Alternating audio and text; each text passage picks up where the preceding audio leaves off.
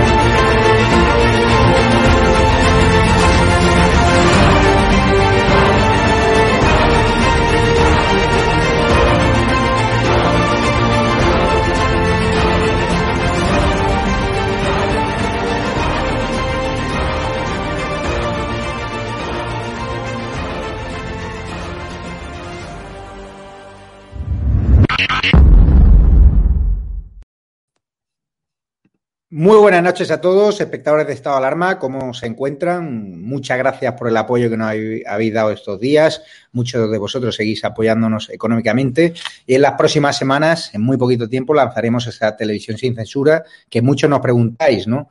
¿Cuándo va a dar a luz? Muy poquito tiempo, sobre todo los que os estáis registrando, podréis además eh, poderla conocer en primicia, en exclusiva. Así que registraros en estadoalarmatv.es, donde aparece suscríbete, sobre todo porque la actualidad viene candente, sobre todo en el ámbito judicial. Resulta que hoy hemos conocido que hay una negociación abierta entre el Partido Popular y el PSOE y el Gobierno y Moncloa para repartirse el Poder Judicial, esos órganos, esos nombramientos en el Consejo General del Poder Judicial, donde durante meses el PSOE había advertido de que la iban a negociar sin el Partido Popular, como tradicionalmente se había hecho, y lo iban a hacer con Podemos, ¿no? Era una fórmula, ¿no?, de presionar a Pablo Casado y a Teodoro García Egea, que parece ser que ya están pactando, ¿no?, a espaldas de otros partidos, ¿no?, como Vox, que ha sido muy crítico, una especie de reparto de la tarta del Poder Judicial, de los órganos de decisión, dejando fuera a Podemos y también dejando fuera a partidos como Vox. Hay además ahora un pulso en la justicia porque ocho vocales ¿no? Eh, le han hecho un pulso directamente al ESMES y están exigiendo que el Consejo General del Poder Judicial continúe con los nombramientos que tenía previsto el Tribunal Supremo. El presidente Lesmes ha dicho, bueno, ha decidido no incluir en el orden del día, como cuenta el mundo, los nombramientos de magistrados del Supremo que se preveían llevar a cabo el próximo jueves. Ocho vocales registran una propuesta para que haya más designaciones discrecionales. Hay muchísimos temas eh, también, ¿no? Pablo Echenique ha vuelto a hacer lo que es, ¿no? Ha vuelto a, demostrar su bajeza moral, su bajeza intelectual y al final él no deja de ser un delincuente, ¿no? Eh, él no deja de ser un tipejo que alienta las algaradas callejeras, las justifica y, aplaude ¿no? a esos que están quemando contenedores en Madrid, en Barcelona, a propósito de las revueltas a favor ¿no? de, Pablo Hassel, ¿no? este polidelincuente ¿no? Eh, que ha sido múltiplemente condenado y que ha creado la izquierda y las telenovelas mediáticas del gobierno un relato de que va a prisión por unas rimas, no, no. Esas rimas de insultar, de injuriar a la corona, eh, fueron la gota que colmó el vaso. De hecho, el otro día, por amenazar a un testigo, volvió a tener una condena por atentar a la autoridad, es decir, tiene un montón de condenas, tiene unos antecedentes penales que dan miedo, este tipo es un delincuente peligroso y no está en prisión, ¿no? Por ser un perseguido, por haber defendido la libertad de expresión en sus rimas. No, no, no, está en prisión por acumulación de causas penales. Pero Pablo Echenique, estos podemitas, como ya están viendo, ¿no? Que hay fricciones en el gobierno, ¿no? Y que Pedro Sánchez a lo mejor le interesa más pactar con el Partido Popular, pues ellos han hecho una demostración de fuerza estos días, lanzando a sus perros de presa a la calle, justificándolos, alentándolos y blanqueándolos. Pero bueno, han blanqueado a terrorista Otegui eh, Pablo Iglesias no se emocionaba cuando veían patear a nuestra Fuerza de Cooperación del Estado, a Policía Nacional. Tienen al número 3 de organización de Podemos, el canario Alberto Rodríguez, también investigado por patear la cabeza a un policía. Tienen a Isa, Isa Serra condenada, ¿no? Por también atentado grave a la autoridad, por también saquear, ¿no? Al, bueno, reventar un cajero, con lo cual en Podemos, si eres delincuente, tienes eh, muchas de ganar, ¿no? Vimos como la candidata por Ávila había sido incluso condenada por asesinato y la llevaron como número uno a la alcaldía de Ávila. Una auténtica vergüenza. Pero, eh, como digo, esta es la catadura moral, o le han hecho una entrevista masaje en esa televisión española que pagamos todos, le preguntaremos además a Carmen Tomás, que es de las pocas que no han sido purgadas y que hacen un gran trabajo allí, al menos representando al constitucionalismo. Hoy la tenemos también a Benjamín, que es otro de los purgados. Él sí que no aparece, ¿no? Afortunadamente va a, programas plurales de, de Telecinco. Y también tenemos a Eduardo García Serrano, que a este solo lo podrán ver, a nuestro querido contertulio, pues en programas como Estado Alarma, ¿no? Que gracias a Dios tienen cada día más audiencia, ¿no? Eh, vamos ya a saludar, ¿no? Eh, por cierto, eh, muy importante, a punto de cumplirse un año de ese nefasto 8M, hoy Jorge Buxade, portavoz nacional de Vox, ha hecho algo interesante, ¿no? Que es pedir que se recuerde, ¿no? Como el día de las víctimas por coronavirus. Está claro que la bomba biológica que fuese 8M consentido y alentado desde el gobierno, aun sabiendo que era una auténtica locura y aun teniendo 11 avisos de seguridad nacional de que aquello era un auténtico error y habiendo también cancelado en los días previos un congreso evangelista, alentó ese 8M que fue nefasto y que fue una de las causas principales de que España ahora mismo pues sea un país, o sea, el país con mayor número de muertos por millón de habitantes y que peor ha gestionado la pandemia. Le dejaron esa herencia nefasta a la presidenta madrileña Díaz Ayuso, que hizo lo que pudo y gracias a personas como el consejero de Sanidad de la, de la Comunidad de Madrid, Enrique Ruiz Escudero, pudieron revertir eh, esa herencia nefasta de muertos y contagiados y ahora sin asfixiar a la economía, pues la Comunidad de Madrid ya hablan los periódicos extranjeros como un modelo ¿no? de cómo luchar y cómo eh, plantarle cara al coronavirus sin asfixiar y estrangular a la economía con el cierre de la hostelería. Doy paso ya a la mesa de invitados, como siempre espectacular. Está por ahí Benjamín. ¿Cómo estás, Benjamín? Carmen Tomás. Encantado. Muy buenas. Buenas noches. ¿Qué tal, Carmen? Hola. Muy bien. yo creo que eres de las pocas que nos queda en la resistencia en televisión. No, no, no, no, no, no, no.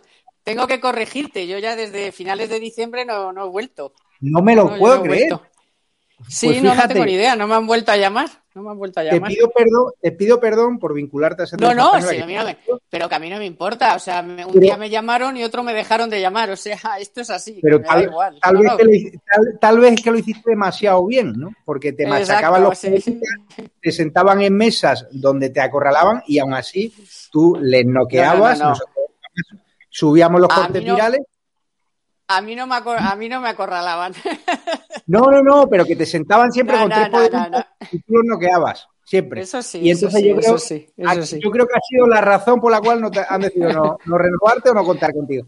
Pero para que veas el grado de desconocimiento que tengo yo de la televisión española, no sé tú, Benjamín, no la veo, lo veo por cortes virales que, que, cortamos y que subimos a YouTube para demostrar la desinformación, la manipulación que hace Cintora y toda esta gente que han vertido aquello eh, un de mita, pero yo la, la tengo que desintonizar, porque es que no la veo, no la veo. el, problema, el, problema, de televisión española, sobre todo, es por comparación, ¿no? Es que todavía recuerdo los viernes negros, cuando los empleados progres de la tele se, disfrazaban de negro los viernes en señal de protesta porque había manipulación y, e infiltración del poder político en la independencia de televisión española, que parece chiste, ¿no? O sea, tú ves hoy, eh, hoy televisión española donde tiene cabida Cintora, al que echaron de Telecinco y Mediaset, precisamente acusándole de, parcialidad ¿no? absoluta, lo contratan en televisión española. No tiene cabida en una televisión privada, pero sí tiene cabida en una televisión pública. Ya no se disfrazan de negro, por cierto. Bueno, es que ya por, aunque solo sea por comparación ¿no? de lo que pasaba antes y lo que pasa ahora, es, es una vergüenza. Es increíble. Vamos ya con el avance del día. Empiezo por Eduardo García Serrano. Eduardo, la policía denuncia, y bien hecho, a Echenique por incitar a la violencia. Recordar esos tweets eh, justificando ¿no? Eh, eh, que menores de edad, que muchos menores de edad, en una teórica defensa de la libertad de expresión saliesen durante varios días consecutivos a quemar las calles de Barcelona, a quemar las calles de Madrid, a saquear comercios. También Vox ha decidido querellarse contra Echenique, porque está claro que ese tuit es incitar al odio, blanquear la delincuencia y animar a esos perros de presa que están fuertemente subvencionados por Podemos a salir a reventar las ciudades y a de verdad causar pánico. Y quiero agradecerle a la Fuerza de Cooperación del Estado, a la Policía Nacional y también a muchos mozos de escuadra que se han jugado el tipo por defendernos, aunque eso sí, los mozos, algunos de ellos han tenido más mano blanda que lo que vimos en la Policía Nacional, mano dura. En un día ya la Puerta del Sol se sofocó, al día siguiente las manifestaciones fueron más tímidas, pero claro, en Barcelona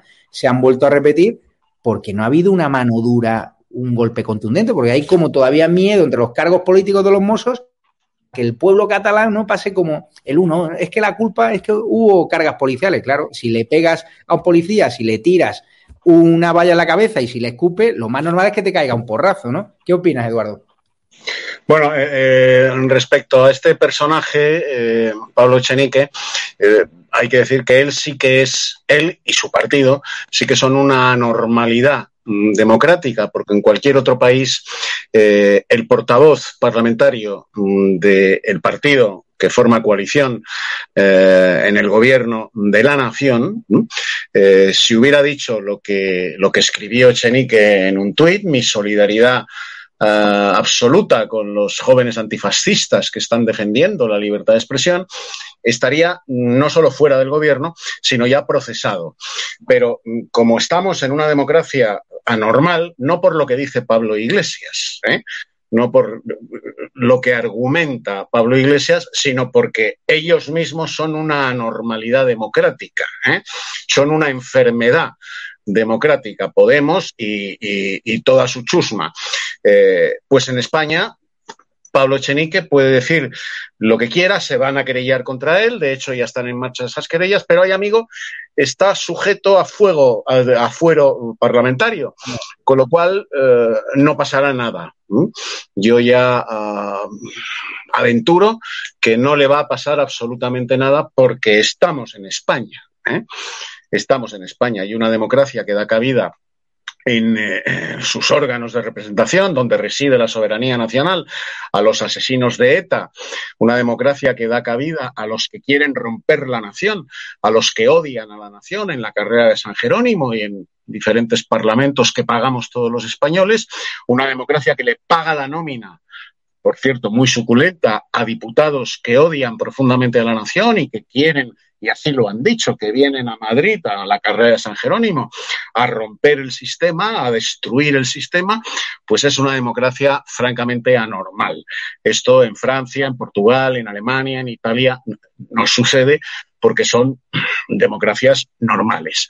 Y respecto a la policía, eh, lo que apuntabas tú de los Mossos, pues mira, efectivamente, eh, los Mossos obedecen las órdenes de sus mandos políticos separatistas, no me cansaré de decirlo, los Mossos son la Guardia Pretoriana por orden de sus mandos políticos, la Guardia Pretoriana del independentismo, y en, esta nueva semana trágica de Barcelona eh, están cumpliendo las órdenes de sus mandos políticos y manteniendo un perfil bajo, un perfil bajo frente a la horda que está incendiando, como en la semana trágica de Barcelona, está incendiando la ciudad condal.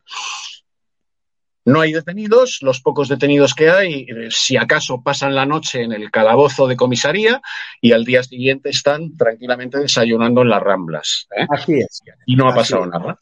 Y acordarnos Y de los no ha pasado nada. Y encima, encima la clase política catalana y la clase política de Madrid, ¿eh? cuestionando la actuación de la policía y argumentando que no actúan con proporcionalidad. Esa es otra de las mentiras de consenso que se le han hecho tragar al pueblo español. La proporcionalidad en la respuesta policial. Mire usted, eh, mm, ante unos tíos que están incendiando Barcelona, no se puede actuar proporcionalmente, entendiendo esa proporcionalidad como una fuerza equivalente a la que está incendiando Barcelona. Si ellos actúan con fuerza 2, la policía tiene que actuar con fuerza 10. Primero, para disolverlos. Y segundo, y más importante, para quitarles las ganas ni siquiera de soñar con volver a repetirlo. Así es. Mano dura, mano dura. Eh, Carmen Tomás, ¿compartes diagnóstico con Eduardo García Serrano? ¿Crees que es condenable el tuit de, de Chenique, en el que incitó al odio y en el que aplaudió y blanqueó a estos terroristas callejeros, que es como yo lo denomino, es terrorismo callejero? Y tienen que pagar la multa los padres si son menores y estos menores reformar la ley del menor para que de verdad se pasen más tiempo en esos correccionales, no que a los meses salgan. Bueno, así se acabó con la Cale Borroca, pagando los padres, eh, haciendo trabajos comunitarios, en fin. Pero tiene mucha razón Eduardo, no va a pasar absolutamente nada con los tuits de Chenique porque tiene efectivamente inmunidad o como lo queramos llamar eh, por su condición de portavoz y diputado en el Congreso. Eh, hoy ha salido ahí a hacer un, ahí un quiebro que le ha salido otra vez fatal porque en realidad lo que piensa es lo que dijo al principio eh, y efectivamente, yo sin embargo no estoy tan de acuerdo con lo de los mozos. Yo creo que viendo las imágenes, los mozos están vendidos, o sea, sus mandos mm. que están al servicio de los políticos, efectivamente en eso estoy de acuerdo, pero es que les dejan vendidos. Sea, eh, tú oyes a algunos eh, mozos y, bueno, habrá algunos independentistas que estén de acuerdo con eso, con el independentismo, pero no con que les zurren en la calle y con que les dejen absolutamente vendidos. Es que da pena verles, o sea, es que son eh, hay cuatro o cinco, dos o tres eh, camionetas y estos son centenares. O sea, es que ha habido días que eran cientos tirando de todo, saqueando las calles. O sea, con cuatro tíos, pues no puedes, no puedes. Mira, en Madrid, que es verdad que hubo también muchísimos problemas, pero bueno, había un dispositivo policial pues más importante para menos gente y menos, digamos, menos violenta en el sentido de que por lo menos, pues bueno, no fueron por las calles saqueando y rompiendo. O sea que yo siempre estaría de acuerdo de, eh, del lado de las fuerzas de seguridad, aun teniendo en cuenta pues que habrá algunos que sean más políticos o no, pero ahí en ese momento están a lo que les digan y si les dicen salir cuatro, pues salen cuatro y les dejan vendidos y punto. Y si no, escuchar a policías, que es lo que dicen, que es que a veces les dejan vendidos absolutamente y no pueden hacer nada. Yo Y- mando un abrazo a los más de 30 policías heridos en los disturbios. Claro, de- es que, es que- Estuve hablando con el alcalde de Madrid, están viendo la fórmula legal de que sean los padres efectivamente los que paguen la broma, porque muchos eran menores de edad que no sabían muy bien qué estaban haciendo. No, y no los, y menores, exacto, y los menores, trabajos comunitarios. Que es Sí, eso sí, de que pa- los, los padres pagan y los niños hacen eh, comedores sociales para que sepan lo que es colar del hambre, dar de comer, ayudar a la gente mayor. Ya verás cómo se le quitan las ganas Sí, de falta- salir a la calle sin saber por qué. Si es que hace falta la mili. Pero bueno, Benjamín, llega tu hijo a casa, imagínate, y sabes la que ha traído que viene de al contenedor en la Puerta del Sol de, de Madrid. Tú como padre, ¿qué le dirías? Pues Oye, imagínate, sabiendo- hombre, supongo. Un sol, ¿eh? Y que tu mujer es un sol, ¿eh? sabiéndolo.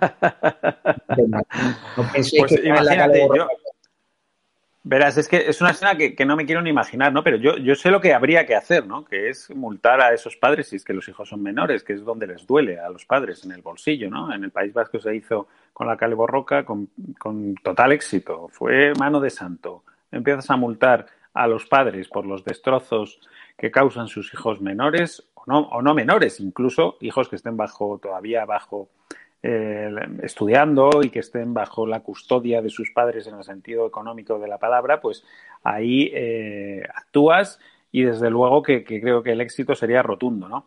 Pero verás, es que este asunto, este asunto estoy completamente de acuerdo con lo que han dicho Carmen y Eduardo, ¿no? Pero, pero es que eh, volvemos a las comparaciones odiosas, ¿no? O sea, ¿qué entiende el gobierno en este falso debate sobre la libertad de expresión, ¿no? Cuando todos se quieren mascarar de libertad de expresión, cuando tenemos un gobierno que no solo tiene infiltrados a estos comunistas que defienden todo lo que está ocurriendo, sino que la otra, el otro lado del gobierno, el lado socialista, el lado sanchista, tampoco, tampoco acierta, ¿no? O no se atreve a ponerse del lado de la policía, del lado del orden y la ley, ¿no? Eh, mm. y, dice, y escuchamos este fin de semana a Pedro Sánchez diciendo que en España hay que ampliar la libertad de expresión, que el gobierno está a favor de despenalizar los delitos relacionados con la libertad de expresión. Pero claro, nos acordamos inmediatamente, Javi, de lo que ocurría hace nada, ¿no? Cuando el gobierno eh, abogaba por tipificar como delito la exaltación del franquismo. Mm. O cuando, por ejemplo, eh, el Ministerio de Defensa llevaba ante la Fiscalía el chat privado de unos exmilitares o militares retirados que eh, hablaban de, bueno, entre otras cosas, en plan chascarrillo, de fusilar a 26 millones de, de españoles, plan metafórico, claro. Bueno, eso el Ministerio de Defensa ya no lo considera libertad de expresión, el gobierno no lo considera libertad de expresión. Eh, la exaltación del franquismo, por supuesto que no, lo llevan, lo quieren tipificar como delito. En cambio, las amenazas, eh, las barbaridades que vierte eh, Pablo Hassel, Baltonic, todo el que se nos cruza por ahí, eso sí es libertad de expresión. O sea, la libertad de expresión es depende de quién pronuncie determinadas frases.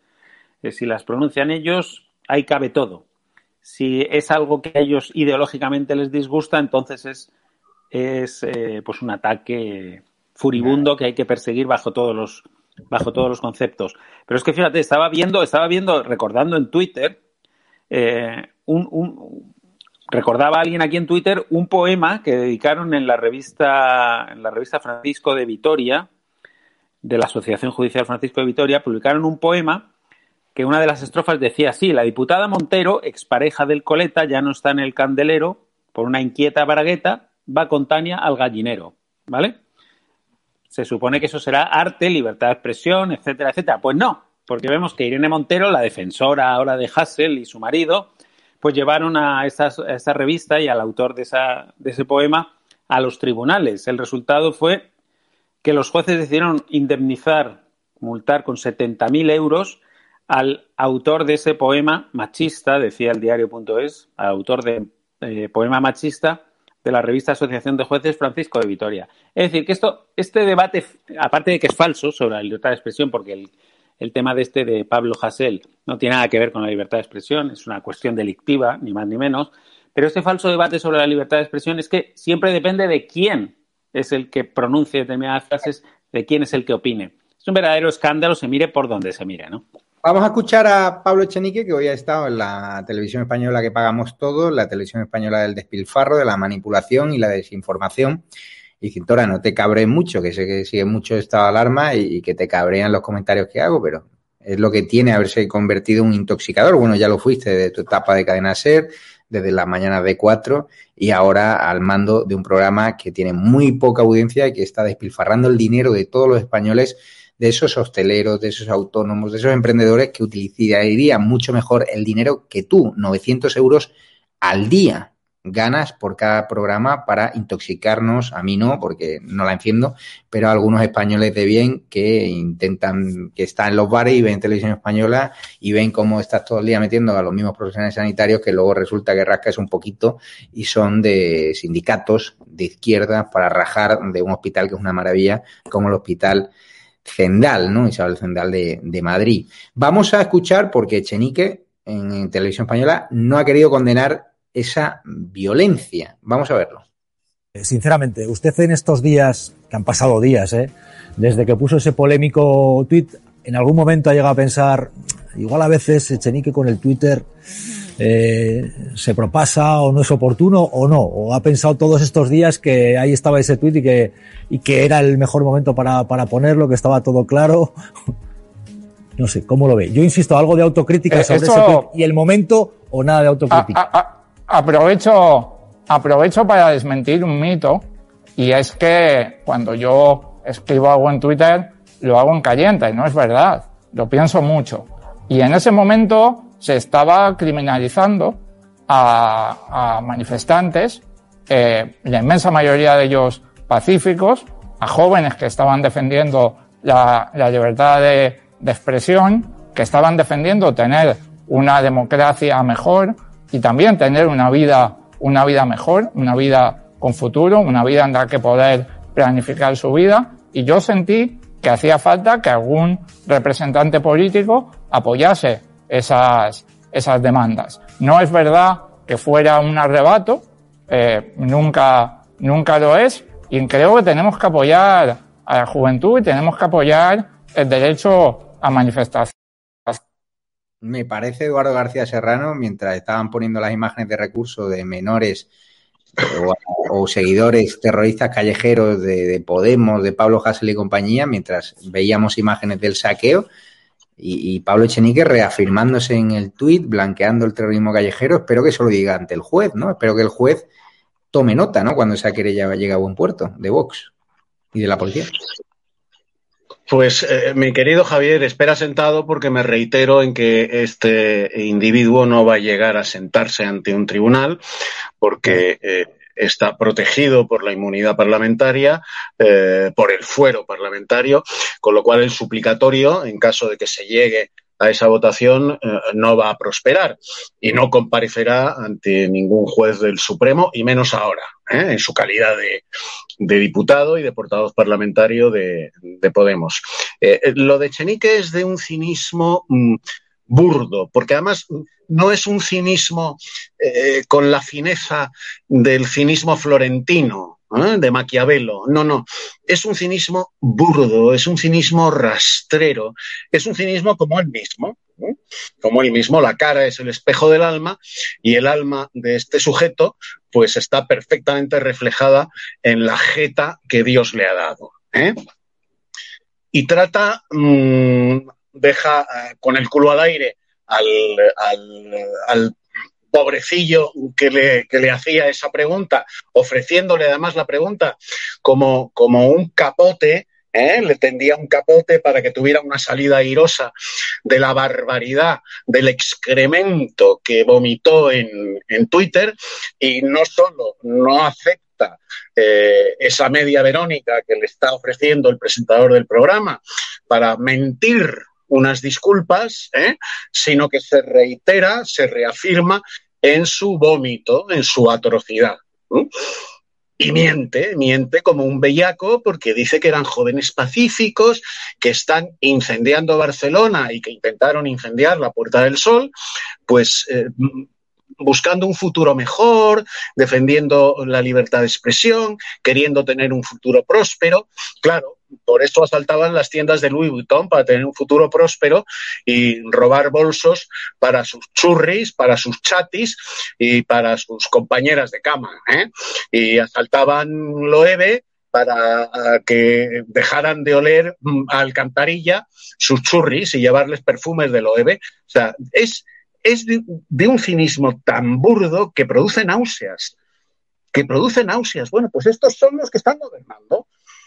Estos son los que están gobernando. Y Pedro Sánchez, el jefe de todos ellos, el otro día, pues mm, diciendo, viendo lo que estaba pasando en Barcelona y en Madrid, que condenaba todo tipo de violencia.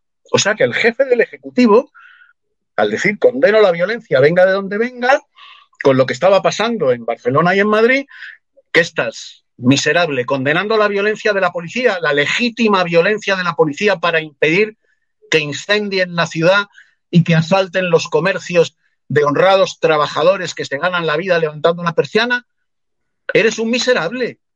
Todo por no chocar con la ideología revolucionaria de Podemos que le sustenta a él en el poder. O sea, es, es sencillamente asqueroso, es todo asqueroso, porque además si, analizas cómo lo están tratando de justificar todos los perros de Paulov que salivan ante la subvención de las, de las tertulias del 98% de las televisiones, diciendo que son jovencitos que no tienen sustrato ideológico. Y mientras están diciendo esta, esta mentira colosal, sobreimpresionada en la pantalla, salen las imágenes con las banderas republicanas con la estrella roja de cinco puntas en medio, la bandera roja con la O y el martillo, la estelada, banderas anarquistas. Y entonces tienes a todos estos perros de Pavlov periodísticos que babean ante, ante la subvención del gobierno podemita y separatista, diciendo que no tienen sustrato ideológico. Pero ¿cómo que no tienen sustrato ideológico si no llevan más que banderas y consignas políticas de extrema izquierda?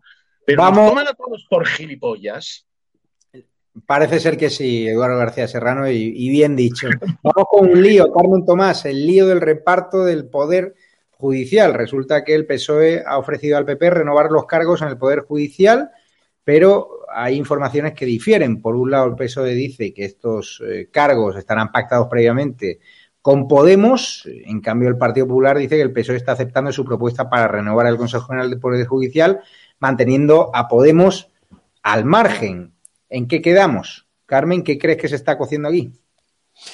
Pues desde luego, fiarse de Pedro Sánchez es que tiene mucho mérito, ¿eh? La verdad, tiene muchísimo mérito.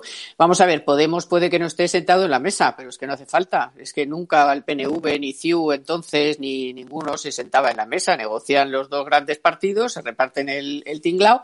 Y a mí lo que, me, lo que me extraña es, o lo que me estoy esperando con mucha ansiedad, es escuchar el relato del Partido Popular, porque se supone que iba a llegar a este acuerdo, sí Dolores Delgado dejaba de ser la fiscal. Sí eh, renunciaba eh, Pedro Sánchez a que Podemos estuviera en el gobierno o por lo menos Pablo Iglesias, a que Podemos no tuviera cargos, a que se eh, empezara ya a pensar en serio en que bueno que los jueces se iban a los propios jueces iban a elegir a los jueces. Yo estoy esperando ese relato porque claro por lo que vemos no está pasando ninguna de esas cosas. Entonces, yo no entiendo eh, qué es lo que el Partido Popular quiere conseguir con esto, eh, porque le va a ser muy complicado explicarlo, muy complicado. Mm, a, Sánchez le da todo igual, pero, pero a Pablo, Pablo Casado le va a costar explicar cómo es posible que haya renunciado a las tres o cuatro cosas fundamentales que dijo que solo daría ese paso si se, si se producían. Entonces, no sé, a día de hoy hay informaciones contradictorias respecto a si se va a firmar en breve, si parece ser que podemos, y no sé qué. Yo creo que al final va a pasar. Y aquí lo que hay que esperar es el puñetero relato del Partido Popular para enterarnos de que cómo es posible que haya renunciado a todo y se crea a Sánchez, que no le cree nadie, nada más que Pablo Casado. Pues es raro.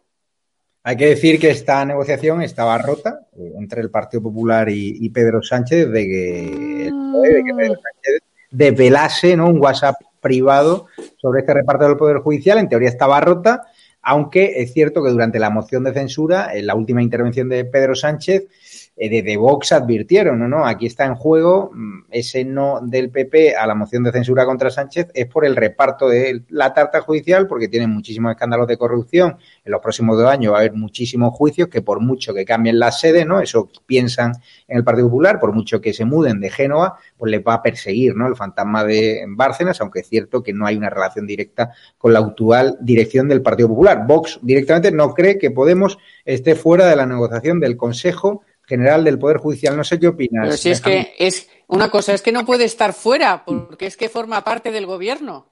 no, no, claro. Perdón, perdón, perdón. Está claro eso. Pero, Benjamín, ¿cómo lo ves? ¿Crees que Podemos va a decidir algo en esa renovación del Consejo General del Poder Judicial que dice Teodoro García Ejea que han pactado, que van a pactar, ¿no? Eh, dejando al margen, ¿no? A los podemitas. Hombre, es complicado, por no decir imposible, dejar al margen a, Podemos, ¿no? Porque es que Podemos es el gobierno. Es que cuando se habla de esta, eh, como si hubiera dos gobiernos, no, no, hay, hay un gobierno. Cuando alguien de Podemos habla, habla, cuando alguien de Podemos que está en el gobierno habla, está hablando el gobierno de España también, no solo cuando habla una ministra socialista o un ministro socialista, ¿no? Esto es así. Por lo tanto, es, es complicado. De hecho, no hemos, no hemos oído a Podemos tampoco quejarse de esto tendría que haber puesto el grito en el cielo, ¿no? Si tu socio de gobierno te quiere apartar de la negociación eh, y lo dice públicamente o lo reconoce públicamente, lo, normal es que tú salieras en tromba a quejarte, ¿no? A decir, bueno, ¿esto qué es? Si somos socios, somos socios y tendremos que participar en decisiones de este tipo, ¿no? Yo no he escuchado a nadie, no he escuchado a nadie quejarse. Eh, por lo tanto, eh, me hace sospechar que evidentemente Podemos estará influyendo ¿no?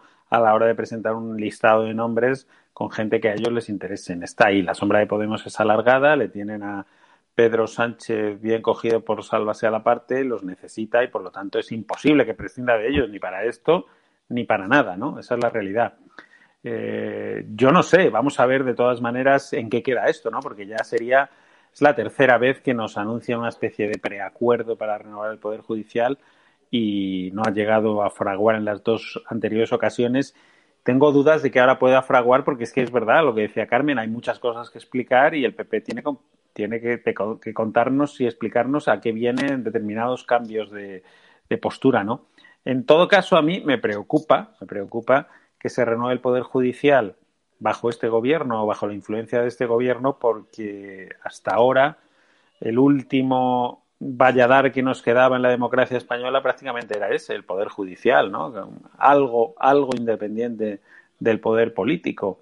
Y en determinados momentos ha demostrado esa independencia, ha demostrado cierto músculo y cierta fuerza para parar al gobierno y algunas de sus tropelías. Si cae eso, no sé, el gobierno se encuentra con una autopista para hacer de su capa un sallo y para modelar a su gusto esta democracia, que es lo que está intentando hacer por la puerta de atrás desde hace mucho tiempo, ¿no? Es verdaderamente preocupante porque, bueno, no sé en qué quedará todo esto, pero no da ninguna buena espina. Eh, vamos a ver qué nombres se proponen, si es que se proponen. Yo tengo muchas dudas, de todas formas, de que esto llegue a fraguar y espero que en el Partido Popular en Génova se lo piensen muy bien antes de dar un paso en falso que podría ser el remate a este plan de Sánchez, como digo, para al final, por la puerta de atrás, ir cambiando el sistema eh, constitucional y democrático de España. Vamos a escuchar a Sánchez hablando del Consejo General del El impacto constitucional se asume en su integridad, no a cachos, que es como hacen algunos. Ahí tiene usted, por ejemplo, al Partido Popular, que por cierto, ya les anuncio que llamaré al señor Casado para ver si de una vez por todas, después de dos años esperando al señor Casado, podemos ya renovar de una vez por todas el órgano de los jueces, el órgano de gobierno de los jueces. Y por tanto cumplir con la Constitución. Cumplir con todos los artículos de la Constitución. También con aquellos que a lo mejor incomodan al señor Casado, porque está en la oposición, que es renovar el gobierno de los jueces, que es renovar el Tribunal Constitucional, que es renovar el Defensor del Pueblo, que es renovar todas aquellas instituciones que siempre están bloqueadas o casualidad cuando el Partido Popular está en la oposición. Eduardo García Serrano, ¿qué no nos están contando ni Partido Popular ni, ni PSOE? ¿Quién, ¿Qué hay de verdad aquí? Pues, pues vamos a ver, eh, Javier. Mm, si Pablo Casado no se quiere enterar, grave. Si no se entera, peor. Peor porque está demostrando algo que ya sospechábamos algunos. ¿eh? Que es un bobo irremediable, de esos que tienen que descalzarse para contar hasta 20. ¿eh? Porque si Pablo Casado se come este trágala que le ha servido Pedro Sánchez, es que desconoce absolutamente cuál es el objetivo de Podemos y por ende del Partido Socialista. ¿eh? Objetivo, por otra parte, histórico. Podemos quiere implantar un Estado totalitario. Para implantar un Estado totalitario, socapa de ese término que es la democracia, de ese término que vale para todo, la, Alemania comunista se llamaba República Democrática Alemana. Cuba se llama República Democrática Cubana. Corea es una república popular democrática. O sea que el término democrático, significándolo todo, puede no significar nada en manos y en la lengua de un comunista.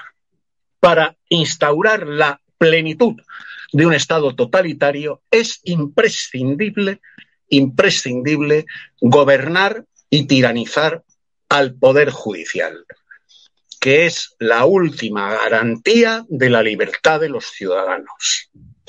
Porque sin independencia del Poder Judicial, y esto no lo dice Eduardo García Serrano, que también lo dijo hace más de 200 años Montesquieu, en su célebre obra que es la base de las democracias modernas, El espíritu de las leyes, Montesquieu afirma con toda la razón que si el poder judicial no es total y absolutamente independiente de los otros dos poderes del Estado, el legislativo y el ejecutivo, la democracia sencillamente no existe.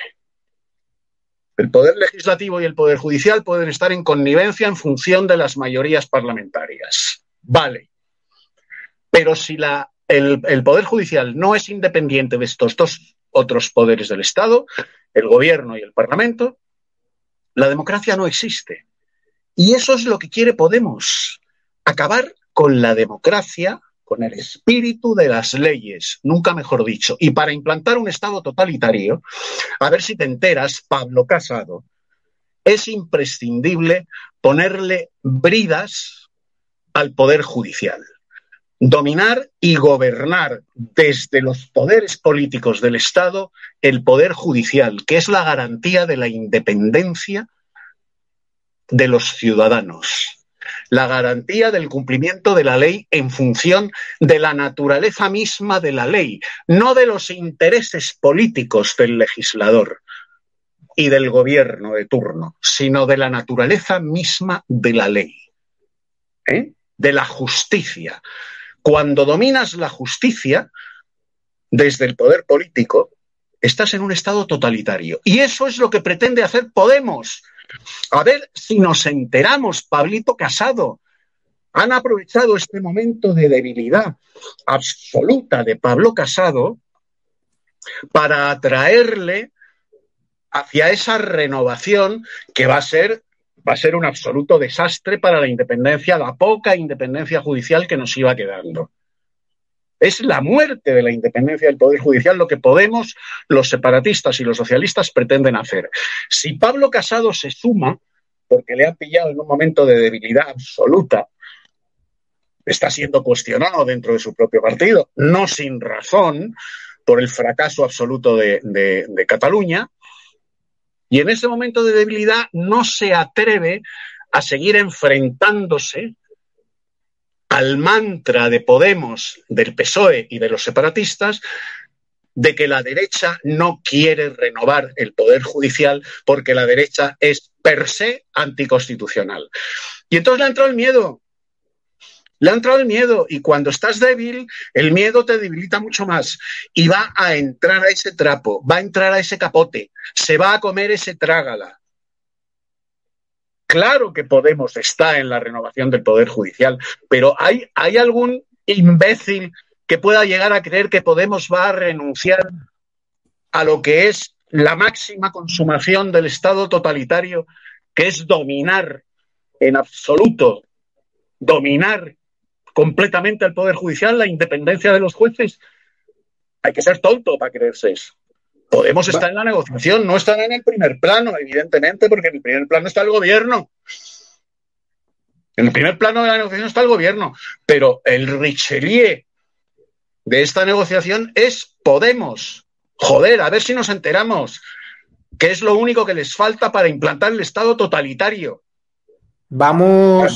La Alemania comunista se llamaba República Democrática Alemana, que es lo que pretende hacer Podemos. ¿Lo vemos o no lo vemos? Como también Podemos estará detrás de esas asociaciones feministas. De hecho, las feministas de Podemos están convocando decenas de manifestaciones en Madrid. Carmen Tomás, el 8M, pese al coronavirus y pese a que fue esta manifestación nefasta para la Comunidad de Madrid y para muchísimos españoles que fallecieron por culpa de esta manifestación del 8M, porque mucha gente fue sin saber realmente el riesgo que corría Luego vino gente de toda España y el virus se descontroló, sobre todo a raíz de ese 8M. ¿Qué te parece que no aprendan, que sigan destinando dinero público a estos chiringuitos feminazis que ahora quieren volver a sacar a la gente a la calle? Es decir, no aprendieron ni siquiera con miles de muertos, con más de 90.000 muertos. Han aprendido que ahora mismo no es tiempo de manifestaciones feministas. Y una cosa muy importante, hoy hemos conocido un informe muy serio en el que nos cuentan que si el confinamiento se hubiera producido una semana antes, nos hubiéramos ahorrado 22.000 fallecidos. 22.000. Es decir, justo la semana anterior a todas estas manifestaciones y otros actos que nunca se debieron de celebrar y que se celebraron para que se pudiera celebrar el 8 de marzo. A mí me parece que decirle a la gente que no puede ir a abrazar a su madre, que hace meses que no toca a la, la, mano de su madre, que no le da un beso a su padre, que no se abraza con nadie, que hay amigos a los que no ve y que ahora puedes ir a la calle a manifestarte otra vez para otra vez aumentar el, el contagio eh, en Madrid y donde sea. Que es que hay muchas, o sea, todavía estamos en plena pandemia. ¿Que estamos mejor que hace un mes? Hombre, pues menos mal, porque es que estábamos fatal pero seguimos mal. Hay sitios de España donde todavía hay restricciones, donde la gente está sufriendo. La gente personalmente, los negocios, por supuesto, las familias, por supuesto, gente que está perdiendo eh, su casa porque no puede pagar el alquiler, porque no puede pagar la hipoteca. Están eh, empresarios poniendo su patrimonio encima de la mesa porque ya no pueden más. Y ahora resulta que podemos salir a la calle eh, de fiesta como si no pasara nada, pero estamos locos o que, que es que hoy nos han dicho que por esa semana hemos perdido a 22.000 personas. O sea, me parece de una insensatez, de una falta de responsabilidad. Yo, yo de verdad espero que haya otro clima y que eso no se produzca, porque de verdad decirle a la gente que, no, que lleva desde marzo pasado sin poder besar a sus padres ni abrazarles, que ahora puede salir a la calle para reivindicar, porque además a ver si se ponen de acuerdo, porque es que ahora como hay varios feminismos ya no sé lo que reivindican. Te quiero decir que es que encima no sabemos por qué. Luego, si vas, te echan porque tú no eres feminista de mi feminismo. Con lo cual, mira, de verdad, eh, eso sería es una insensatez, de, de una insensatez, irresponsabilidad. De insensatez y de manicomio.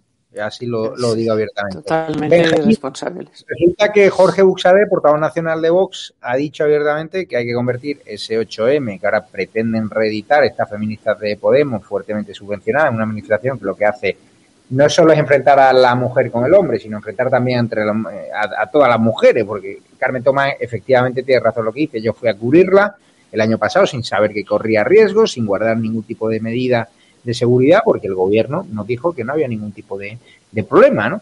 Una auténtica vergüenza, una auténtica calamidad que provocó mucho caos, mucha destrucción y muchos muertos, a los cuales les mando un fuerte abrazo a sus familiares que lo pasaron fatal que no se olvide esas imágenes de los féretros del Palacio de Hielo, que nos pongan una mascarilla en este caso en los ojos. Pues Vox ahora propone que el 8M sea declarado día de recuerdo a las víctimas del coronavirus. Hay que recordar que en este país se persigue y se sanciona por parte de la delegación del gobierno a la asociación AMBAC, que es la Asociación Nacional de Víctimas por el Coronavirus, porque hace homenajes por toda España, ya ha dejado de hacerlo, porque obviamente no tienen fondos para sufragar esas sanciones, los que llenaban de banderitas de España puntos eh, emblemáticos de nuestra geografía nacional, como Valencia, ¿no? Eh, como Toledo, como Madrid.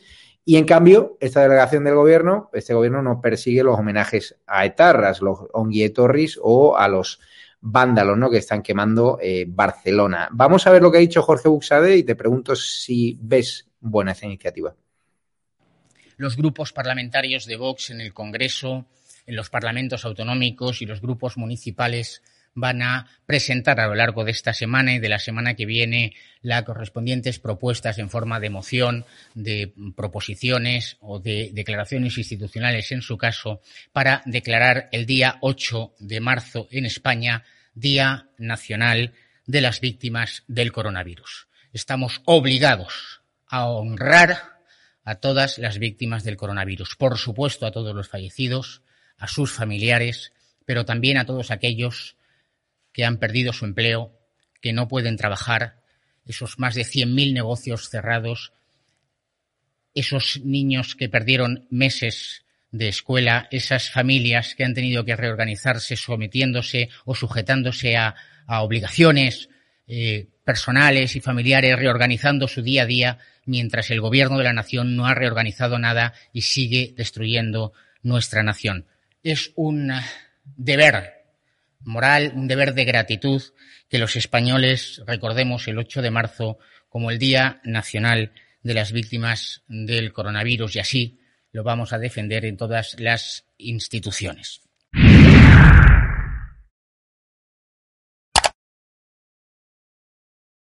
¿Te parece interesante la iniciativa? A mí personalmente sí. Hay que ver a las víctimas del coronavirus todos los días, a todas horas, y si el 8M se puede simbolizar eh, a las víctimas, pues sin duda aún más. Efectivamente, Javier, verás, la, la, propuesta de Vox está condenada al fracaso, no va a salir adelante, evidentemente, pero sí me parece interesante como un aldabonazo a las conciencias y a recordar dónde surgió todo, ¿no? O dónde surgió buena parte del problema, hasta dónde pudo llegar el sectarismo del gobierno, que para no perderse una foto propagandística como es la de eh, la del 8M y aquella manifestación que todos recordamos, pues fue capaz de retrasar las medidas necesarias que muchos ya pedían por entonces. Ellos quisieron mirar para otro lado. Tampoco suspendieron mítines políticos como el que celebró Vox. No se suspendieron partidos de fútbol para no tener que suspender, como muy bien decía Carmen Tomás, la manifestación del 8 de marzo. Por lo tanto, desde el punto de vista de eso, de un aldabonazo a las conciencias, de recordar un poco cómo surgió y por qué estamos donde estamos sanitariamente en esta epidemia, pues me parece oportunísimo, la verdad, porque es que aquello fue el colmo de, de, diríamos, del sectarismo político, ¿no? del gobierno que le llevó a anteponer su mensaje propagandístico, esa bandera que enarbolan eh, del feminismo radical, frente a la salud de los ciudadanos. Esto fue así. De hecho, muchísima gente pronosticaba que el 9 de marzo se tomarían medidas y efectivamente el 9 de marzo se empezaron a tomar medidas. El gobierno tuvo entonces la desfachatez de decir que había cambiado prácticamente de la noche a la mañana la situación, del 8 al 9 parece que mágicamente cambió todo, cuando ya se venía arrastrando y todo el mundo sabía que nos, nos enfrentábamos a una ola que no sabíamos probablemente hasta dónde podía llegar, pero que se veía por lo que estaba sucediendo ya en Italia que podría ser algo verdaderamente grave. El gobierno miró para otro lado, su sectarismo le pudo y eso creo que hay que recordarlo y Vox hace muy bien en recordarlo, porque es que además luego han seguido insistiendo con la matraca, ¿no? El propio Fernando Simón, recordemos que en una rueda de prensa le preguntaban si él le mandaría a su hijo a una manifestación o animaría a su hijo a ir si le, si le decía a su hijo que quería acudir a esa manifestación del 8M. Y él dijo que él no era nadie para decirle a la gente si tenía que ir o no el señor que está al frente de la, de la emergencia sanitaria en este país. Es una cosa verdaderamente lamentable. Pero es que luego, meses después, en una rueda de prensa, también le volvieron a preguntar a, Fernando Simón sobre aquella manifestación y volvió a decir que no había tenido incidencia. Hombre, 600.000 personas se reunieron en España el 8M en diferentes manifestaciones a lo largo y ancho de todo el país. Y decir que aquello no tuvo incidencia en la transmisión de la enfermedad es verdaderamente, pues no sé, demencial, ¿no? Como llamarlo, y sectario, sobre todo, de este personaje que actúa siempre como un comisario político del gobierno y no como un científico. Por eso, insisto, eh, me parece muy bien la iniciativa de Vox, no va a tener, no va a tener éxito desde el punto de vista que no va a ser aprobada, pero sí va a servir para recordarnos a todos de dónde venimos y cómo el gobierno miró para otro lado anteponiendo su propaganda política a la salud de todos. Eduardo García Serrano, supongo que contarán con tu presencia las feministas de Podemos el próximo 8M, ¿no? Eh, sí, con, un aspersor de Zotal para, para, desinfectar todo lo que hay ahí. Vamos a ver, Javier, se suspenden los Sanfermines, se mm. suspenden las fallas, se suspende la Feria de Abril de Sevilla, se suspende el Carnaval, se suspenden los partidos de fútbol asistencia a los partidos de fútbol, conciertos, etcétera, etcétera. Todo eso se suspende, se arruina, eh, por ende, al país.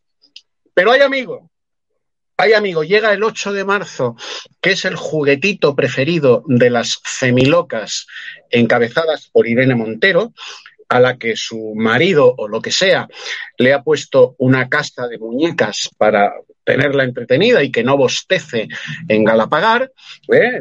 ese Ministerio de Igualdad. Y como es lo único que tiene que hacer, lo único que tiene que hacer en todo el año es preparar esta manifestación, pues se le consintió entonces, hace un año, porque era su debut. Y ahora se le vuelve a consentir que desde, desde esa casita de muñecas que le ha puesto su marido o lo que sea para tenerla entretenida, ¿eh? vuelva a organizar una manifestación que va a ser un infectódromo. Otra vez, un infectódromo, porque lo organiza Irene Montero. Y claro, no olvidemos, y utilizo el mismo argumento que utilizaron Pablo Iglesias, ella y todas sus femilocas respecto de Ana Botella. Mira, Irene, tú estás donde estás por la misma razón que argumentabas contra Ana Botella, estás donde estás vía uterina, vía tálamo nupcial. Tú eres ministra de no sé qué porque eres la mujer que se mete en la cama todas las noches con Pablo Iglesias, con tu marido o lo que sea. Exactamente igual que decías tú de Ana Botella. No tienes ni un solo mérito que te adorne, no tienes currículum, no tienes nada, no eres nadie, excepto la mujer del vicepresidente, o lo que sea, del vicepresidente del gobierno. Luego eres ministra de esa casita de muñecas que tu marido o lo que sea te ha puesto para tenerte entretenida y que no estés todo el día dándole el coñazo al servicio y a la Guardia Civil en Galapagar, ¿eh? para que tengas una jornada entretenida y no molestes demasiado al, servicio en Galapagar y a la Guardia Civil que tienes allí como un cuerpo pretoriano. ¿eh? Y entonces organizas el 8M, por supuesto, con el Nihil con el visto bueno del vicepresidente del gobierno y adláteres. El 8 de marzo volveremos nuevamente en días posteriores a tener un pico de contagios desmesurado, porque hay que eh, darle satisfacción, darle gusto a esta don nadie que es alguien gracias a que se mete en la cama todas las noches con el vicepresidente del gobierno. Punto, no hay más. Y como hay que darle satisfacción, pues sea, sea, no hay San Fermines, no hay Feria de Sevilla, no hay fallas, no hay partidos de fútbol con asistencia del público, no hay conciertos, no hay nada, excepto la manifestación de las femilocas que organiza esta don nadie a la que para tener entretenida su marido o lo que sea le ha regalado una casita de muñecas que se llama Ministerio de Igualdad. Vamos a acabar, Carmen Tomás, con Díaz Ayuso, la presidenta madrileña, como, erigido como la, como, la lideresa. Sí, Carmen, dime, dime. No, que como, como mujer del grupo tengo que decir un par de cosas. Vamos a ver, el 8M es el Día de la Mujer en todo el mundo. Otra cosa es que se hayan apropiado de este día eh, feministas que dicen que son feministas, no comparto, pero vamos a ver, es el día, eh, se celebra en todo el mundo. Yo no, que yo estoy diciendo que no se celebre porque sería una irresponsabilidad total. Y a ver, y todavía tenemos muchas cosas que reclamar y que, y que, por supuesto, no chicas, pero sí que hay muchas cosas todavía que la mujer tiene que reivindicar. Y es un día mundial. Ahora, esto no quiere decir, como estoy comparto con Eduardo, que esto se han apropiado unas mujeres que dicen que son feministas y que tú no lo eres, porque cuando vamos a ver, perdona, bonita, hola, que es que yo llevo eh, ya aquí 40 años eh, trabajando y no he necesitado que vinieras tú a decirme que yo soy mujer y cómo tengo que ser y lo que tengo que pensar, lo sé perfectamente. Pero no confundamos el que sean estas mujeres estas chavalas de esto con que es el Día de la Mujer Mundial en todo el mundo. Y todavía nos quedan cosas por reivindicar, joder, o sea, que es que me da rabia que se hayan apropiado de esto y acabemos pensando, pues eso, que no tenemos cosas que mejorar. No meterse con los hombres ni nada de esto, eso es otro rollo. Está claro. Cada mujer tiene derecho a sentirse como ella quiera sin que la izquierda le diga cómo tiene que ser mujer o dejar de ser.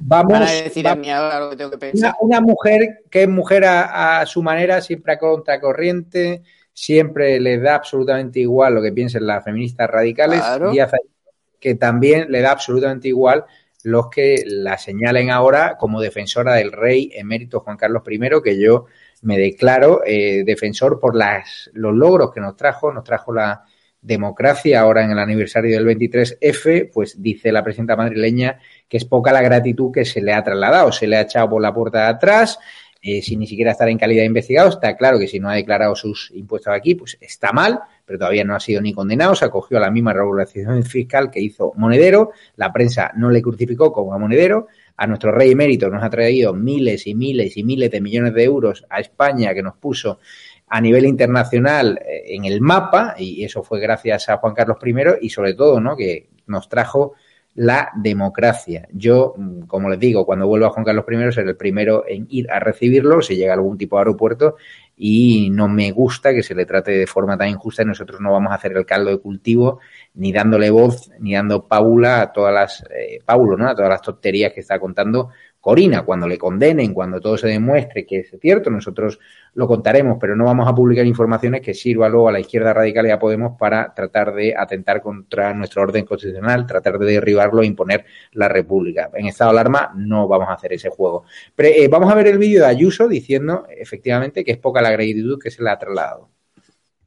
Esta semana también se cumplen 40 años del 23F y ahora que hablamos de un país en paz, recordamos que entonces, en aquellos días críticos para nuestra historia reciente, también lo fueron porque los ciudadanos demostraron que lo que querían era eso, un país en convivencia donde izquierda y derecha, todos en un abrazo, miráramos hacia adelante, dejáramos atrás nuestras profundas divisiones y camináramos para darle a España los 40 años de estabilidad y de crecimiento que al final nos hemos conseguido otorgar entre todos. En este sentido, quiero recordar a Juan Carlos I, nuestro rey emérito, eh, no siempre bien reconocido en nuestro país. Somos un país que a veces olvidamos pronto y yo por eso quiero recordar su figura, no solo porque España tiene una monarquía moderna, transparente y un gran rey, el rey Felipe. También el papel que realizó en su momento Juan Carlos I me parece que es digno de recordar y de reconocer. Por tanto, es poca la gratitud que a veces le hemos trasladado al monarca por su papel trascendental en una fecha tan señalada. ¿Qué te parece, Carmen Tomás? Hay bueno, que varias tener cosas. un par de gallas para Varias cosas. decir lo que ha dicho No. Díaz Ayuso. Que yo me quito el sombrero. Que es verdad. Es que sie- Lo que- siempre dice lo, siempre dice lo que piensa. Es que siempre dice lo que piensa. Esta mujer, ves, no le van a decir lo que tiene que pensar, lo que tiene que decir, lo que tiene que hacer. No. Esta es una mujer que se reivindicará como mujer, obviamente, que ha llegado donde ha llegado porque se lo ha currado. Y dice sobre Juan Carlos, el rey Juan Carlos, que es una pena que esté fuera de España un día como mañana, que nos salvó de unos eh, eh, perturbados que querían acabar con nuestra democracia. Y, y- tercero, es que el rey Juan Carlos no está imputado todavía en nada. Él está imputado. Monedero está imputado. Y por cierto, ¿qué tienen que decir de los cajeros Black que contó el otro día en Libertad Digital mi compañero Miguel Ángel Pérez? ¿Qué ti- no, ya tarjetas Black, cajeros Black, que como muy bien dijo el exabogado Calvente, no era filesa, que era dinero para el partido, no, esto se lo llevaban directamente, presuntamente, a sus bolsillos. Que, eh, no paran de hablar de Juan Carlos cuando todavía no hay nada y se ha tenido que ir de España, ¿eh? mientras que ellos sí están monedero como persona y toda la retaíla de cargos que, como tú muy bien has dicho antes, y me obvio tenerlo que volver a repetir, todos los que están imputados, condenados. O sea, pero, pero es, que nos hemos vuelto locos o que yo igual, yo soy, eh, bueno, muy Juan Carlista. Hay que de momento hay que reconocerle al rey todo lo que ha hecho. Cuando haya algo por lo que realmente decir, oye, pues esto no lo hizo bien, pues lo di yo desde luego lo diré. Pero mientras tanto, lo que digo es que Podemos tiene mucho que callar, que no salen nunca a explicar lo que han hecho ellos con el dinero, con la caja B, con los cajeros, con toda la pasta que se han llevado, la pasta de Venezuela, la de Irán, la de no sé qué, o sea que todo presuntamente, pero a ver si dais explicaciones alguna vez, en vez de tapar con otras vuestros eh, eh, pues ma- maniobras, todo vuestro, vuestros chapuzas y vuestras eh, delincuencias presuntas.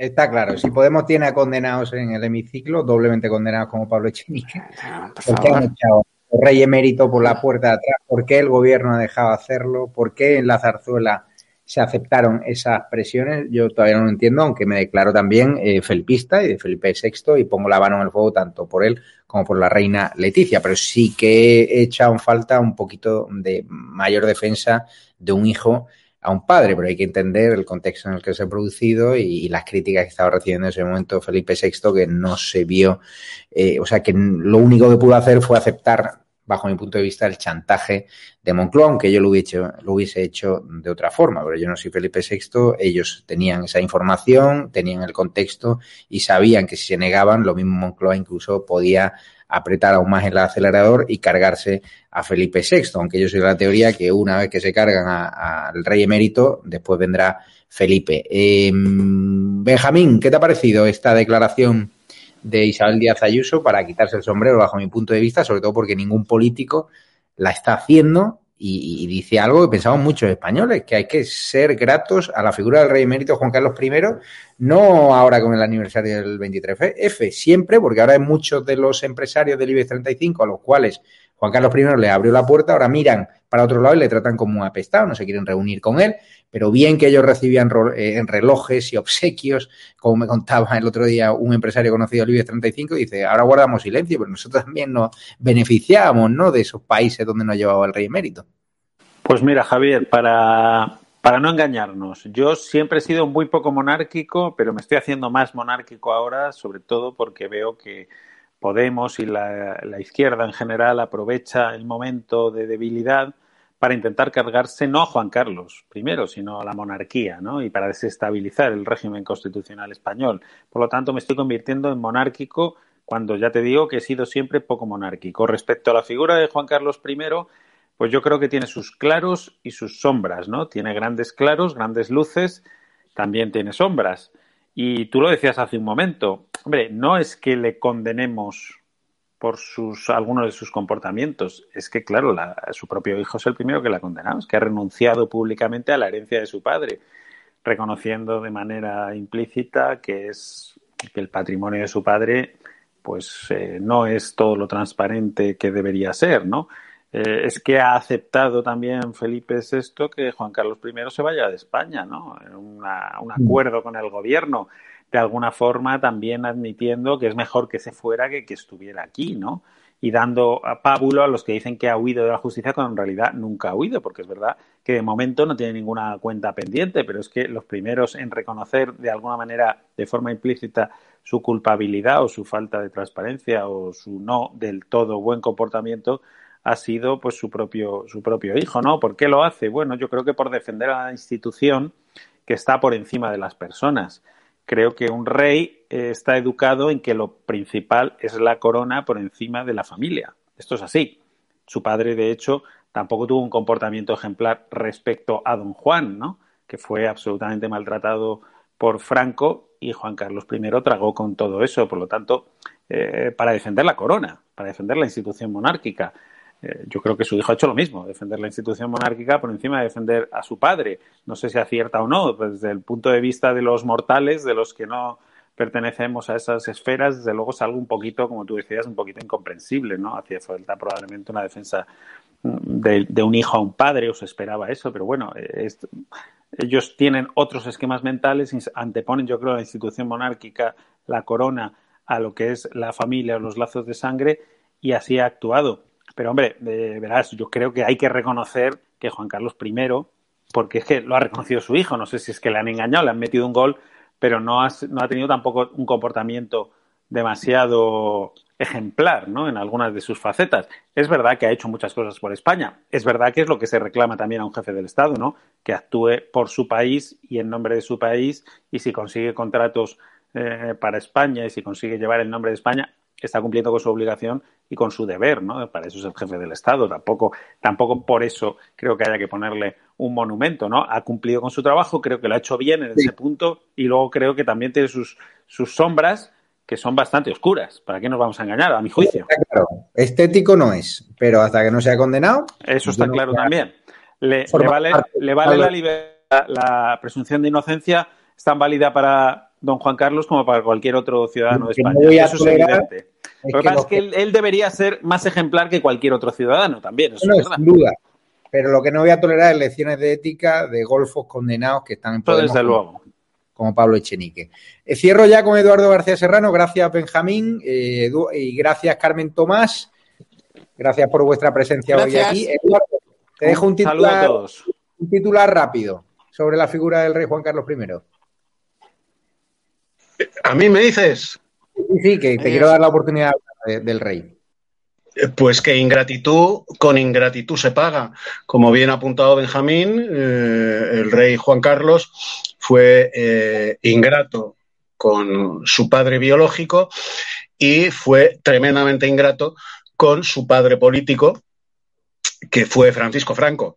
Eh, cuando uno ha sido ingrato toda su vida y además fue ingrato también, eh, aprovechando que estamos en las vísperas del 23F, con aquellos que participaron en el 23F, eh, según cuenta uh, Jesús Palacios y algunos estudiosos del tema, bajo su batuta, ¿eh? también fue ingrato con ellos. Eh, y esto nos pueden contar la verdad del 23F, no la verdad oficial, que esa se ha repetido como un mantra en estos últimos 40 años, sino la verdad de lo que sucedió aquel 23F. Hombre, no hay más que preguntarle a Anson, ¿eh? a Luis María Anson. Eh, no había más que preguntarle a Sabino eh, Fernández Campo. ¿eh? Hasta qué punto estaba implicado eh, el alabado Juan Carlos I. Y yo, para terminar, sí me declaro felipista, como tú, querido uh, Javier Negre, pero felipista de Felipe II. A, partir de, a, partir de, Felipe II, mi eh, adoración monárquica empieza a tambalearse eh, hasta, hasta llegar a la situación en la que me encuentro, que como Benjamín, no siendo monárquico, estoy obligado porque soy español, a defender la monarquía de los ataques de la izquierda. Pero no por convicción monárquica, sino por un sentimiento patriótico español profundo. Son 1.600 años de monarquía, son 1.600 años de corona, la nación española está profundamente identificada con la corona, se van haciendo la una a la otra a lo largo de 1.600 años, y quien ataca a la monarquía a mí me parece absolutamente despreciable. Los separatistas, los comunistas, los socialistas y toda la chusma de la izquierda. Yo no me voy a sumar ni a los juegos florales a favor de Juan Carlos I, ni al ataque a la monarquía, porque atacar a la monarquía hoy en España es atacar a la nación española. Y yo, por encima de mis ideas políticas, que las tengo, soy un patriota español. Y si se ataca a mi nación a través de la monarquía, yo me pondré siempre al lado de mi nación, o sea, de la monarquía. Por eso estás aquí. Eh, Eduardo, antes de despedirte, que ya ha empezado Raúl, un murciano encabronado, sobre la chica esta que ha aparecido, que, que, es, que se declara fascista y tal igual. Hay muchas teorías en torno a ella.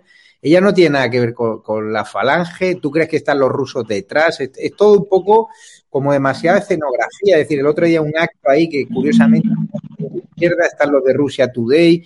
Es decir, a ti, eh, eh, lo del caso de esta chica que la hemos entrevistado, que tiene la entrevista en YouTube, la primera parte, y también en canal de Estado Alarma 3, en Estado Alarma 3, y la otra parte en Estado Alarma TV.es, que bajo registro se pueden registrar.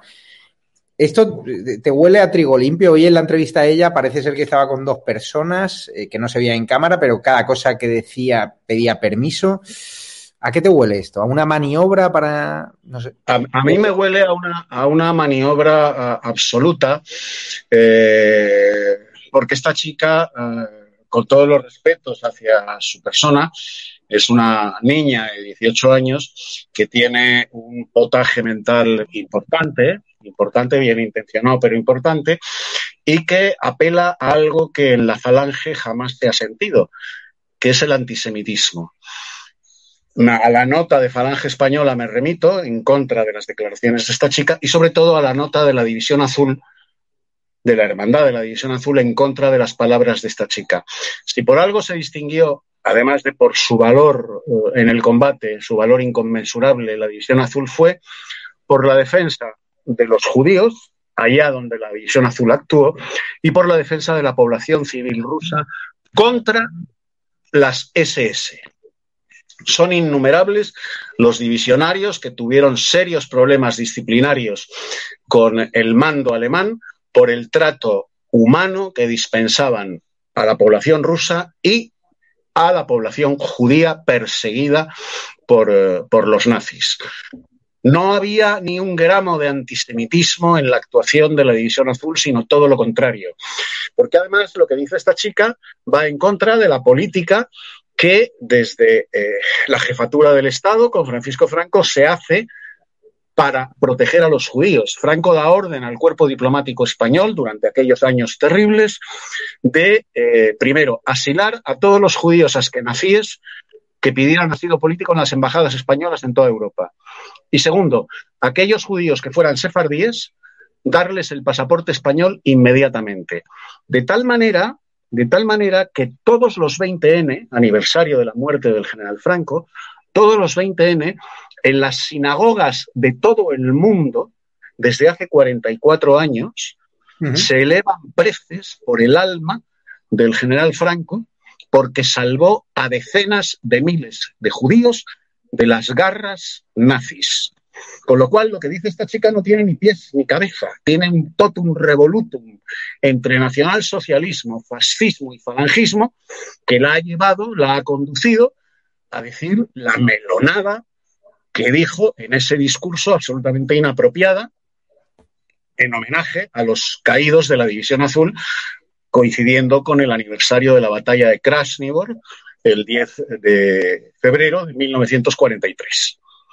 No hay antisemitismo, no hay ni una sola palabra pronunciada, ni una sola línea escrita por José Antonio Primo de Rivera en la que se abomine de los judíos. Jamás, nunca. Pues Eduardo García Serrano, me alegra escuchar estas palabras. Nosotros desde Estado de Alarma rechazamos profundamente las declaraciones de esta individua, que no sabemos muy bien de dónde ha salido, no sabemos quién está detrás, pero está claro que hay muchísima parafernalia en torno a ella, que estuviese ahí la marea.com de repente, que fuese el único medio en estar allí, con los de Rusia Today, en imágenes con mucha alta definición. Yo no creo en las casualidades.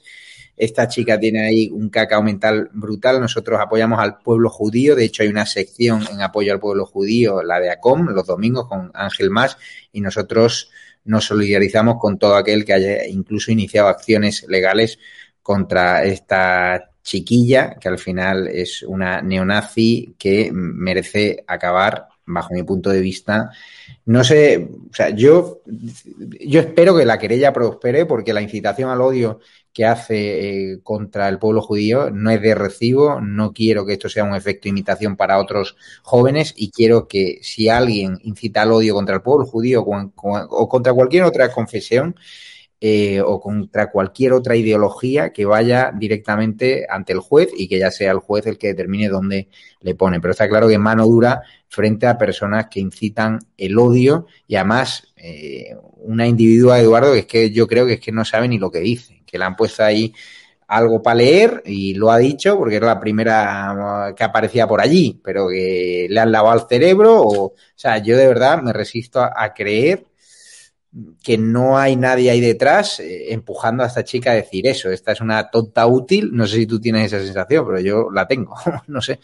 Habiéndola conocido, eh, cómo se ha gestado la entrevista con nosotros, dos personas a sus lados hablando y diciéndole lo que tenía que decir no sé, me da pena porque tiene un padre que la ha echado de casa, que es un abogado al que yo conozco, y me da pena por esa familia, ¿no? Que está sufriendo muchísimo y pena sobre todo también por ese pueblo judío que obviamente se ha sentido ofendido, ¿no? No sé qué opinas, si crees que es una tonta útil.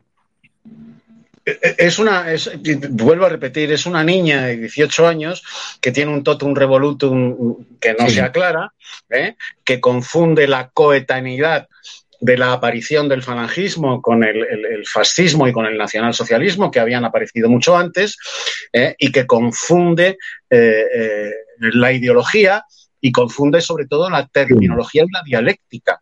Sí, pero me refiero, confunde, pero tú crees que es, que es tonta, se lo hace, o sea, yo me refiero, o sea, o, hay alguien que la ha convencido realmente le ha lavado el cerebro, es decir, es una tonta útil, es una ingenua, o, o hay alguien que realmente la ha convencido y le ha lavado el cerebro. Pues mira, por los elementos con los que yo tengo noticia de que se mueve esta chica, ¿eh? Eh, que son los elementos de Bastión, eh, que son un grupo neonazi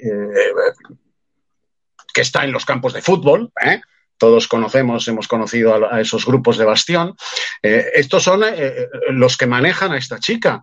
Y, claro, pues la han infectado y, la han contaminado con esa ideología neonazi que, que, Bastión eh, pues esgrime eh, de una manera absoluta, ¿no? es víctima de, estos, de estos grupos de Bastión y yo quisiera aprovechar la oportunidad que me das, querido Javier, para sumarme como falangista que soy, lo sabe todo el mundo, sumarme al comunicado oficial de Falange, desmarcándose absolutamente de eh, las declaraciones antisemitas de esta chica, y además, como familiar de tres combatientes de la División Azul, ¿eh? rechazar de plano lo que dijo respecto de la División Azul y su antisemitismo. Eso es rigurosamente falso. Los pues combatientes de la División Azul se distinguieron siempre, además de por su valor en combate, reconocido por los rusos y por la Wehrmacht, por su defensa a ultranza de la población civil rusa, castigadísima por, por los nazis, y de los judíos más que castigados por los nazis, eliminados por los nazis. Siempre se distinguieron por defenderlos a los judíos y a la población civil rusa. Siempre, porque está en el carácter del español, independientemente de su ideología política.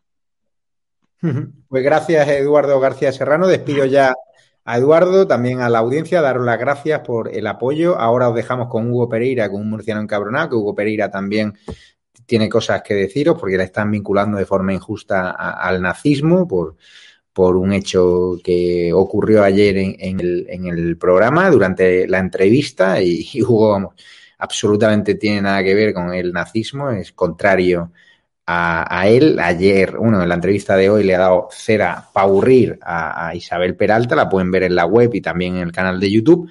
Y les dejo ya con murciano y con Hugo. Muy importante que nos apoyéis. Tenéis un número de cuenta, Ibercaja ES72 2085 9298 7803 3043 1954. Gracias a vuestra ayuda hemos podido invertir, ¿no? Muchísimo dinero en una plataforma televisiva que conoceréis en los próximos días. Es muy importante os registréis en la página web en estadoalarmatv.es.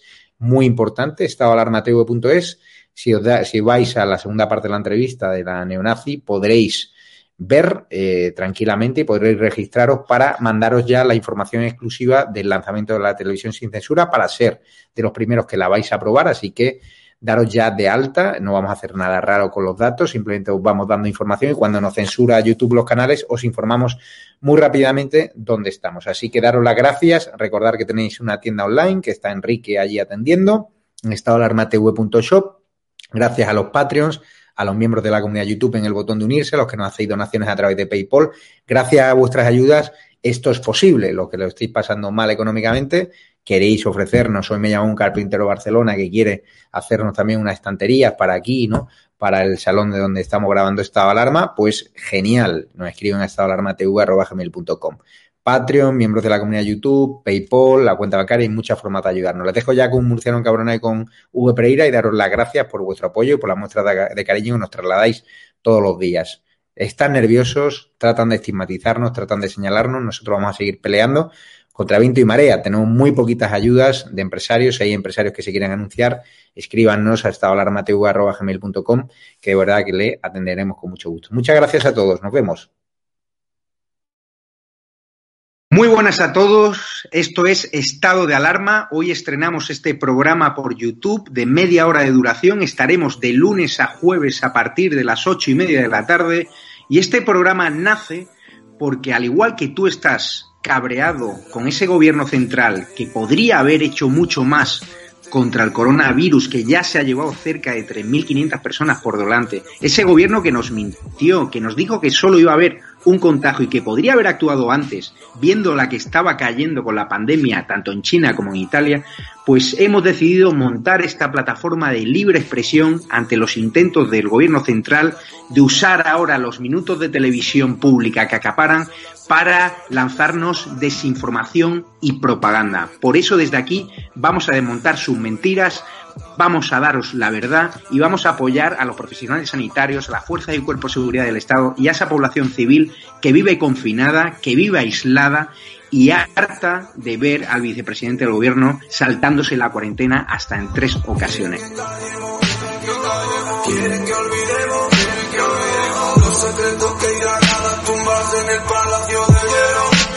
Muchas almas vuelan a diario, millones de velas en los santuarios, demasiadas cruces en el calendario, un país entero contra un adversario, hospitales con mares de voluntarios, todos los balcones llenos en mi barrio, aplausos que se escuchan hasta el planetario para ángeles vestidos de sanitarios.